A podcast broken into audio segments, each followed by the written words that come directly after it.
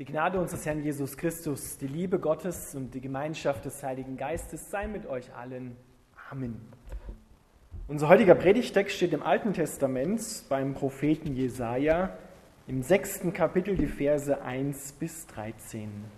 Ihr könnt dann hier vorne mitlesen.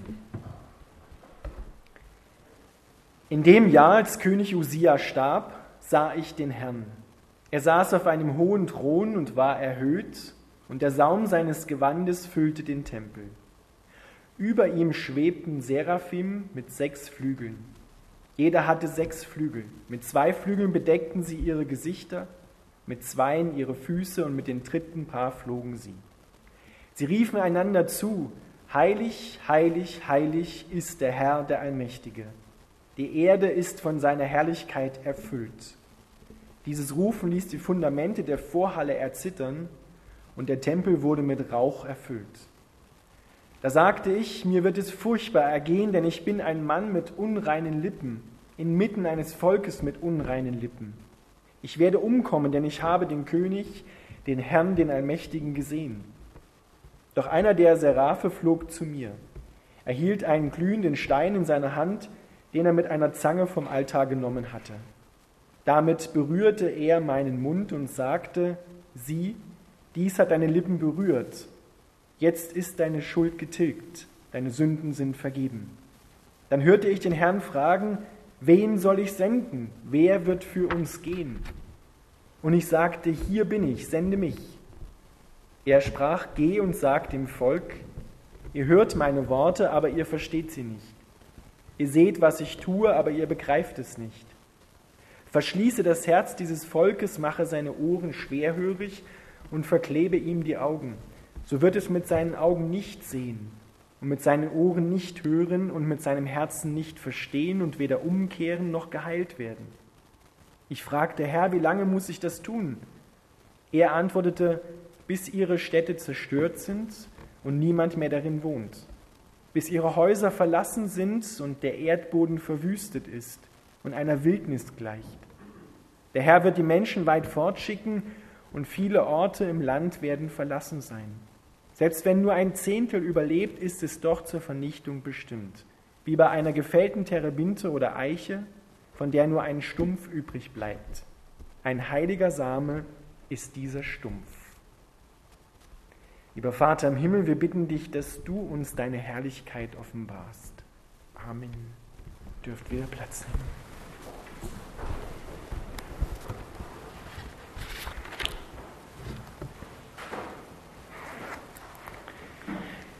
Liebe Gemeinde, ich möchte in die Predigt einsteigen mit etwas, was heute früh in Unterschützen angefunden worden ist, und zwar eine Torfernbedienung. Die hing seit Tagen an einem Laternenpfahl und äh, war in so einem Etui drin. Bisher hat sich noch niemand gefunden, wurde heute im Gottesdienst abgegeben. Da hat jemand den Zugang zu seinem Tor verloren. Gott hat auch gesehen, dass wir den Zugang zu ihm verloren haben und hat uns etwas gegeben, um den Zugang wieder zu finden, um den Zugang frei zu machen. Heute und eigentlich immer geht es Gott um diesen Zugang, den wir verloren haben, den Zugang zu seinem Herzen, zum Vaterherzen Gottes, den Zugang auch zum Paradies, zu dem Ort, wo wir Gott begegnen zu dem Ort, zu dem unsere tiefste Sehnsucht uns hinzieht, da wo Gott ist. Und Jesaja schaut, Jesaja sieht in den Himmel hinein, bekommt den Himmel von Gott geöffnet und sieht, welchen Zugang der Vater zu seinem Herzen geplant hat vor Anbeginn der Welt. Jesaja sieht zunächst den Thron Gottes und er sieht, darauf sitzt jemand. Wie oft haben wir den Eindruck, dass scheinbar der Thron Gottes verwaist ist, dass Gott nicht mehr regiert, wenn wir in diese Welt hineinschauen und all das Unrecht sehen, vielleicht auch selber erfahren und uns fragen, Gott, wo bist du? Aber hier wird gesagt, und das ist die Wahrheit, er sitzt auf dem Thron und er regiert. Und er ist so groß, dass alleine der Saum seines Gewandes den Tempel erfüllt. Gott ist so groß. Wir haben es vorhin gerade gehört, unausforschlich. Jesaja sieht es, wer wirklich regiert, wer hier wirklich das Sagen hat. Und die Seraphim, die rufen, heilig, heilig ist der Herr Zebaoth, der Herr, der Allmächtige. Heilig, heilig. Und sie rufen das immer im Wechsel. Und in der Offenbarung lesen wir, sie rufen das 24 Stunden rund um die Uhr. Das ist Anbetung. Zu erkennen, wer Gott ist, der ist heilig, dieser Gott. Und diese Heiligkeit und diese Herrlichkeit Gottes, die schaut Jesaja und er schaut Gott nicht direkt ins Angesicht, weil das würde nicht gehen, dann würde er vergehen, denn Gott ist Licht. Und in diesem Licht kann keine Finsternis, auch der Sündenfinsternis in Jesaja bestehen. Er müsste vernichtet werden. Dort wird im Hebräischen ein Wort gebraucht, das heißt Shechina. Er sieht die Herrlichkeit Gottes, die Gegenwart Gottes, die Wohnung Gottes. Und das ist das Schöne bei den Menschen. Beim Evangelisten Johannes im zwölften Kapitel sagt uns Johannes, was er da gesehen hat. Er sieht die Herrlichkeit von Christus. Er sieht den König auf dem Thron, er sieht, und kein anderer Prophet im Alten Testament spricht davon, er sieht, wie Gott den Zugang zu seinen Menschen, zu seinen Kindern wieder schafft. Er sieht die Herrlichkeit des fleischgewordenen, gekreuzigten und auferstandenen Herrn. Und davon schreibt Jesaja. Das ganze Buch Jesaja ist voll davon, wie Jesaja beschreibt die Herrlichkeit dieses Christus. Das schaut er. Wie will Gott bei seinen Menschen wohnen? Im Alten Testament bekommt Mose am Berg Sinai von Gott gesagt, du sollst mir ein Heiligtum bauen, damit ich unter meinem Volk, und da steht ein hebräisches Wort, Tochen heißt das, das heißt in meinem Volk eigentlich wohnen kann. Und du sollst es machen von dem Heiligtum im Himmel. Von dem Zugang, den ich im Himmel vorabgebildet habe, sollst du dieses Heiligtum machen. Jetzt brauchen wir das Bild. Genau. Dieses Heiligtum Gottes ist ein einziges Abbild von dem, was Jesus Christus macht. Wenn wir auf das Heiligtum schauen im Alten Testament, die Stiftshütte und später auch auf den Tempel, dann sind die heiligen Gegenstände, wenn wir von oben drauf schauen würden, in Form des Kreuzes angeordnet.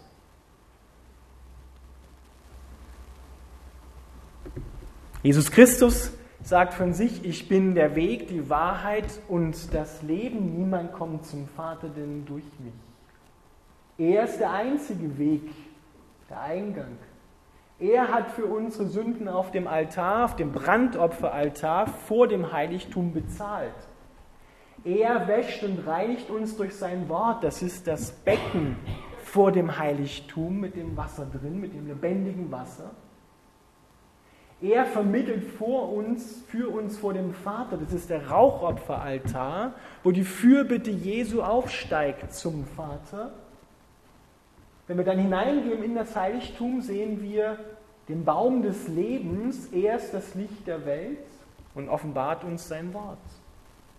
Die Schaubrottische, er ist das Brot des Lebens und nährt uns von seinem Wort. Und der Rauchopferaltar, schon gesagt, und dann kommt das Allerheiligste. Der Zugang, die Intimität mit Gott. Dieses ganze Heiligtum ist in Form eines Kreuzes angeordnet. Und wenn wir drauf schauen, wie lagern sich die Stämme Israels, wie sollen sie sich lagern nach Gottes Vorbild, dann werden wir erkennen, wieder in Kreuzform. Drei Stämme im Osten, drei Stämme im Westen, drei Stämme im Norden und drei Stämme im Süden. Der Zugang zu Gott vor Anbeginn der Welt ist das Kreuz, ist die Herrlichkeit von Jesus Christus am Kreuz und in der Auferstehung. das, was Gott tut, vor Anbeginn der Welt. Die Offenbarung sagt uns, das Lamm Gottes wurde erwürgt vor Anbeginn der Welt. Im 13. Kapitel der Vers 8. Gott hat, bevor er die Menschen geschaffen hat, beschlossen, er hat gesehen, was passieren wird, beschlossen, sie zu retten und sie dennoch zu machen, sie dennoch zu schaffen, aus seiner Liebe heraus. Und Jesaja sieht diese Herrlichkeit dessen, der auf dem Thron sitzt, und dann erzittern die Fundamente des Tempels, und der ganze Tempel wird mit Rauch erfüllt.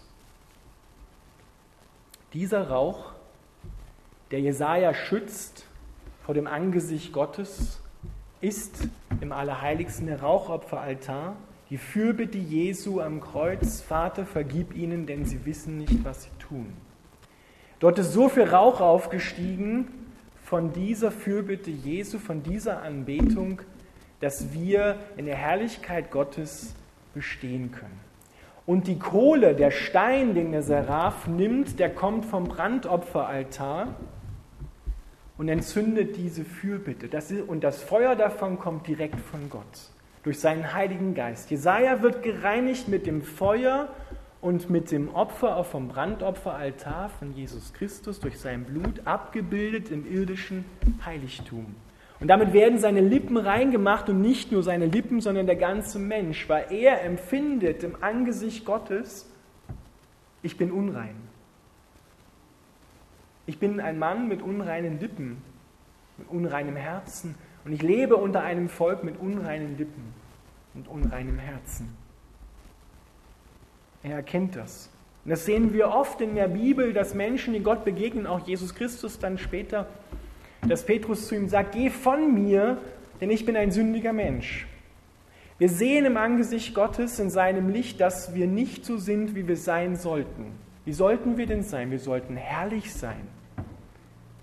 Wir sollten ohne Flecken und ohne Runzeln sein. Und Gott ist dabei, uns wieder schön zu machen innerlich und äußerlich. Und wir werden schön, wenn wir das Angesicht Gottes schauen in Jesus Christus. Denn Johannes sagt im ersten Kapitel, das Wort, was bei Gott war, ist Fleisch geworden und wir sahen seine Herrlichkeit. Eine Herrlichkeit voller Gnade und Wahrheit von diesem eingeborenen Sohn Gottes. Voller Gnade und Wahrheit. Und dieses Wort Gnade im Hebräischen, das bedeutet nicht nur Rechtfertigung auch, sondern es bedeutet auch Schönheit. Du wirst schön gemacht, du bekommst wieder einen Zugang zu Gott. Und dieser Zugang geht nur über das Kreuz, nur über Jesus Christus. Und genau das bringt Gott auf die Erde. Er bringt den Zugang zum Himmel. Er bringt den Ort, wo Himmel und Erde sich berühren. Und wir haben gerade gesungen im Lied davor, dieser Ort, dieser Tempel, sagt Paulus, ist dein Leib. Im Alten Testament war es die Stiftshütte, dann war es der Tempel in Jerusalem, dann war es der Tempel Jesus Christus und dann durch den Heiligen Geist, durch das Feuer Gottes sind wir zum Tempel des Heiligen Geistes geworden und der Tempel dann zusammen die Gemeinde, die Gemeinschaft die wir haben. Dort will Gott wohnen, dort will er seine Shechina, seine Herrlichkeit geben, sein Zelt aufschlagen, damit er in dir und bei dir wohnen kann. Der Seraphim nimmt vom Feuer Gottes, und Seraphim bedeutet zu Deutsch brennen, und er verzehrt die Sünde und macht Jesaja aber auch bereit, am himmlischen Rat teilzunehmen. Und was er da hört und was er da sieht, das begeistert Jesaja so sehr, dass Gott hineinfragt: Wen soll ich senden? Wer will für mich gehen? Und Jesaja ruft gleich: Herr, ich, ich, ich will gehen. Er weiß noch gar nicht, was sein Auftrag ist. Aber ich will gehen. Weil er gesehen hat, so empfinde ich das in meinem Herzen, das, was ich da gesehen habe, das müssen die Menschen erfahren. Das müssen die Menschen sehen, das müssen sie spüren, das will ich verkündigen. Aber sein Auftrag der hat es in sich. Gott sagt, geh und sag diesem Volk, ihr hört meine Worte, aber ihr versteht sie nicht. Ihr seht, was ich tue, aber ihr begreift es nicht. Verschließe das Herz dieses Volkes, mache seine Ohren schwerhörig und verklebe ihm die Augen. So wird es mit seinen Augen nicht sehen, mit seinen Ohren nicht hören und mit seinem Herzen nicht verstehen und weder umkehren noch geheilt werden. Und Jesaja voll dieser Botschaft fragt: Herr, wie lange muss ich das tun? Bis alles zerstört ist, bis das Gericht Gottes vollendet ist. Eine harte Botschaft. Eine Botschaft, wo man jetzt verstehen könnte, Gott ist es, der mit Absicht seinem Volk die Augen verklebt, damit sie die frohe Botschaft nicht hören? Aber wenn wir die ersten fünf Kapitel anschauen und lesen bei Jesaja, dann sehen wir, dieses Volk hat sich selber dazu entschieden, nicht zu sehen, nicht zu hören und sein Herz hart zu machen. Wie eine Teflonschicht, von dem das Wasser und das Öl abperlen.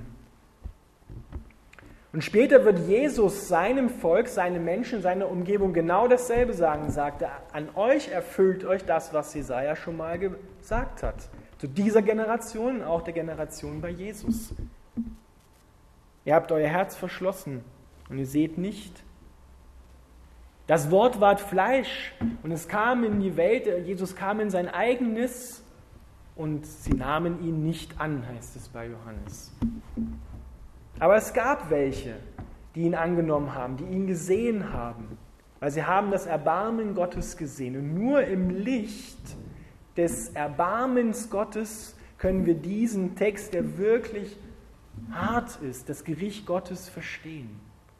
Das Ziel Gottes ist es, allen Menschen seinen Jeshua zu zeigen. So heißt es am Ende des Psalms 91, ich werde ihn herausreißen aus der Not. Ich werde ihn sättigen mit langem Leben und ich werde ihm zeigen mein Heil. Und für das Wort Heil steht im Hebräischen Jeshua. Ich werde ihnen zeigen meinen Jeshua. Diesen König, der auf dem Thron sitzt und der wirklich regiert. Gott ist dabei, seinem Volk die Decke von den Herzen und von den Augen wieder abzunehmen, damit sie ihren Messias erkennen Gott ist dabei und er verheißt es im Neuen Testament, alle Menschen sollen meinen Messias erkennen. Aber es bleibt eine freiwillige Entscheidung. Will ich ihn sehen? Will ich hören? Will ich verstehen? Will ich ihn aufnehmen? Will ich, dass Gott in mir zeltet? Will ich ein Tempel des Heiligen Geistes sein? Will ich, dass der Himmel und die Erde sich hier in mir berühren, hier in der Gemeinde berühren. Das Gericht kam. Die Babylonier kamen, die zuerst die Assyrer, dann die Babylonier. Und Jerusalem und ganz Israel wurde zerstört. Und die meisten wurden weggeführt nach Babylon in die Gefangenschaft, wo kein Tempel war, wo sie Gott anbeten konnten. Eine harte Zeit. Doch Gott hat sich durch die Geschichte hindurch, das sehen wir vom Anfang bis zum Ende, immer einen heiligen Samen bewahrt. Menschen aufgehoben, die ihn angebetet haben, die sehen wollten, die schauen wollten. Und so sammelt er auch heute noch sich ein Volk aus allen Nationen, diesen heiligen Samen, und macht sie zu Anbetern. Weil das ist das Ziel Gottes. Wenn wir durch das Heiligtum gehen, durch die Stiftshütte, dann werden wir erst freigemacht von unserer Schuld und dann kommen wir zum Rauchopferaltar, wo unsere Gebete und unsere Fürbitte aufsteigen sollen zu Gott. Dort sollen wir räuchern. Wir sollen Anbeter sein, bevor wir in die Intimität, in das Allerheiligste eintreten. Der Weg ist frei. Der Cherub mit dem Flammenschwert steht nicht mehr vor dem Paradies. Der Vorhang ist zerrissen und zwar von oben nach unten. Es kam von Gott.